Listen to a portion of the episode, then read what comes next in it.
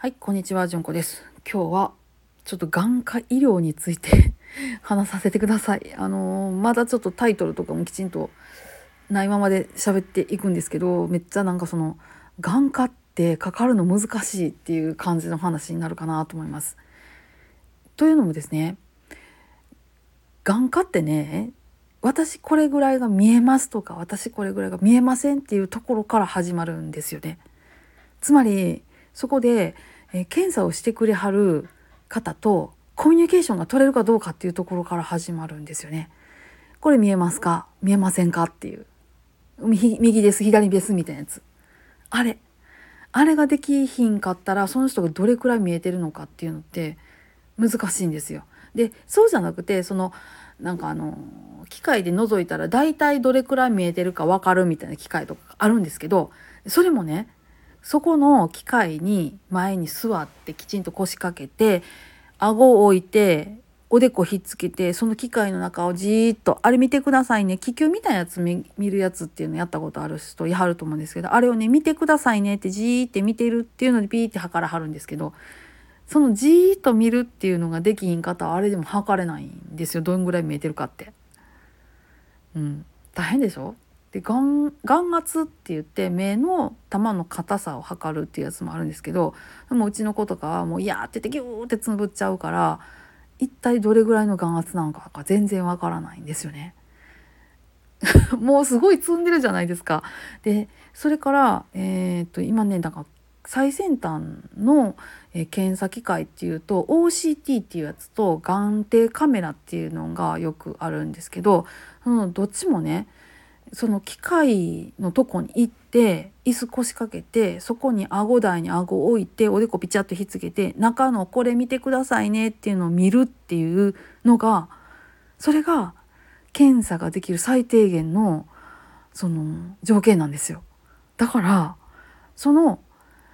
検査をしてくれはる人が言うてることを言うことを聞けるっていう状態がないとどんなに目の前に最先端の機械があっても恩恵は受けることができないんです。なんか切ない話でしょ？切ないっていうかそれが眼科の限界なんやなってしみじみ思いました。だから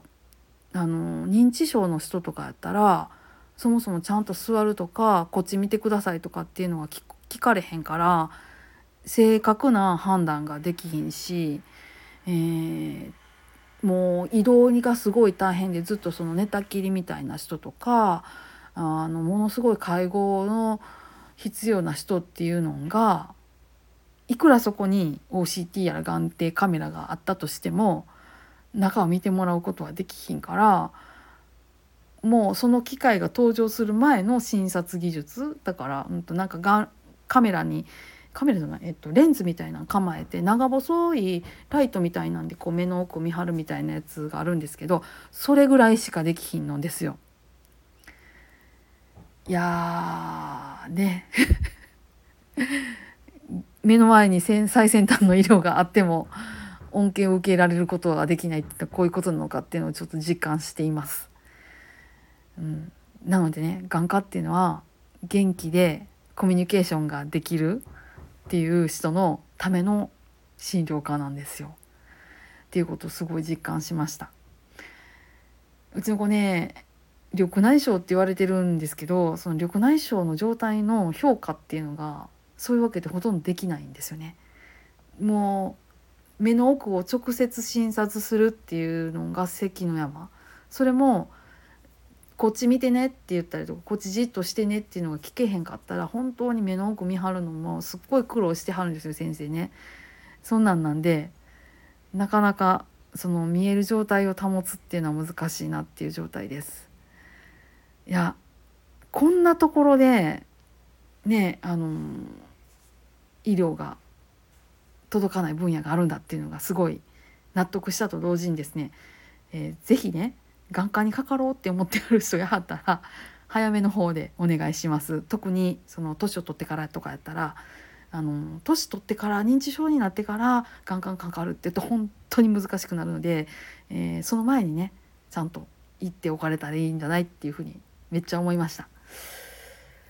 いやそんな話でした、えー、だらだらと喋りましたけどまたね、えー、思ったことあったら喋っていこうと思います。ちょ歯切れの悪い話ですけどと体験談の一つとして